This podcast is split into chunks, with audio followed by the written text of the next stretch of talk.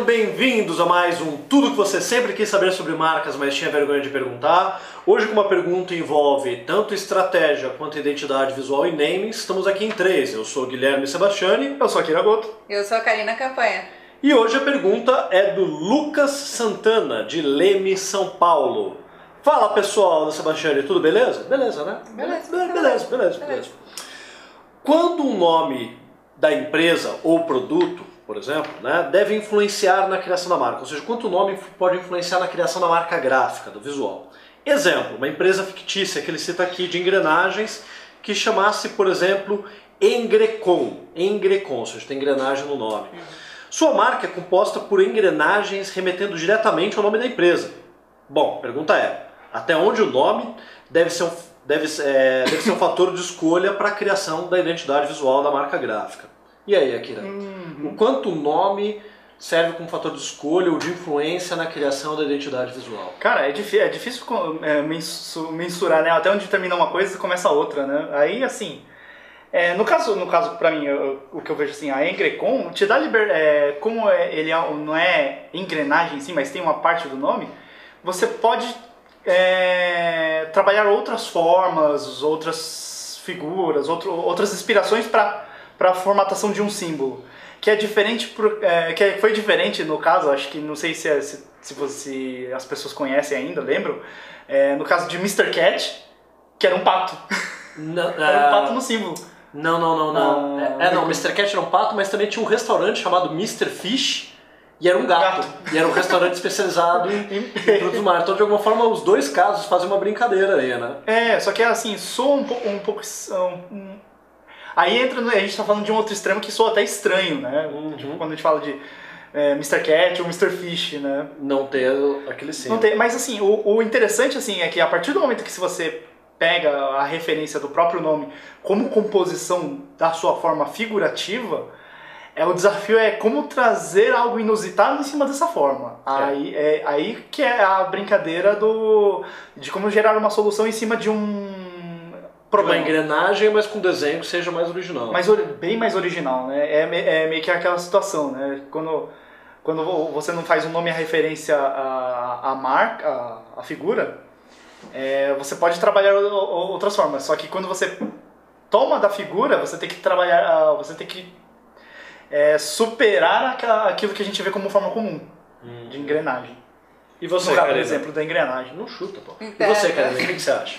Então, é, quando a gente tem um nome desse, por mais que ele não seja completamente, ele não evoque o lado da engrenagem, como o Akira falou. Não, ele evoca, mas ele não é, restringe ele, apenas. é, como ele né? não evoca completamente, igual Ah, Akira ok. comentou, ele não evoca completamente, o- ele só tem o engre, né, e o com ali Uhum. que faz um tira um pouco esse peso, mas ainda assim, na minha opinião, ele tem bastante essa característica da engrenagem. Então, é, você tem aí um limitante que, obviamente, se você faz engrenagem e de repente começa a vender uma outra coisa que até tem alguma similaridade, mas que não tem a ver com engrenagem, vai soar bem esquisito.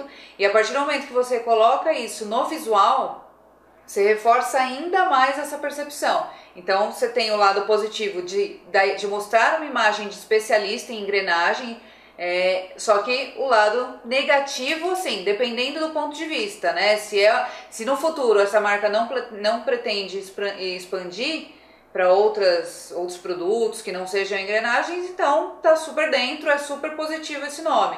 Só que se tem ali um- uma ideia de querer trazer outras coisas nesse universo, daí ele já vai ser um limitante, aí já é um probleminha ali a ser encarado no futuro. Caso a empresa comece a trabalhar com parafusos É. ou com eixo de motor. É, igual aquela, aquela história do só meias. É, uma Na loja de vitrine de someias. só meias você tem pijama. Aliás, o que cueca, menos tem é meia é. naquela loja. Né? Que menos tem é meia. Então você começa a criar esses ruídos que depois viram até brincadeiras, igual a gente fez agora. É, realmente dá para dividir essa questão em três, em três blocos. Né? A questão do que o Akira colocou do ponto de vista da criação da identidade visual, de quando você usa aquilo que o nome carrega, você tem que ser mais criativo para criar de uma maneira interessante. O que a Karina trouxe em relação à própria escolha do, escolha do naming. Mas aí volta uma questão né, da estratégia. Você pode usar dessa redundância no nome e na identidade visual para criar um reforço de uma marca altamente especializada, seguindo aquilo que a Karina e o Akira falaram. Uhum. Mas pode ser que você queira também falar alguma qualidade da tua empresa. Você quer falar de dinamismo, inovação ou tradição.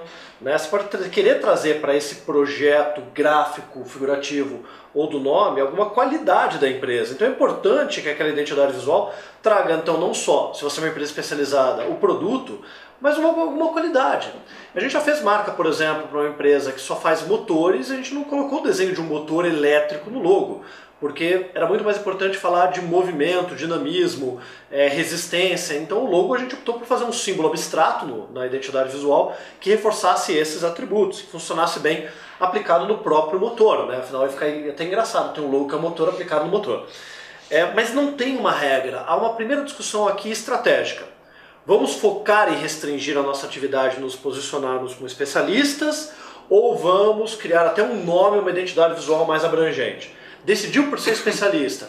A redundância ela é interessante, por reforçar um conceito ela é prejudicial. E terceiro, se tem alguma qualidade que deveria ter sido colocada e que de repente justamente o símbolo ou a tipografia pode explorar independente do nome.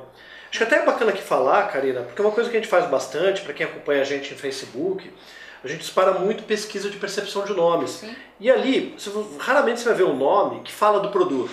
Mas sabe o que a gente está sempre fazendo nessa pesquisa? está querendo ver como um nome é percebido. Ele é percebido como mais sofisticado ou popular.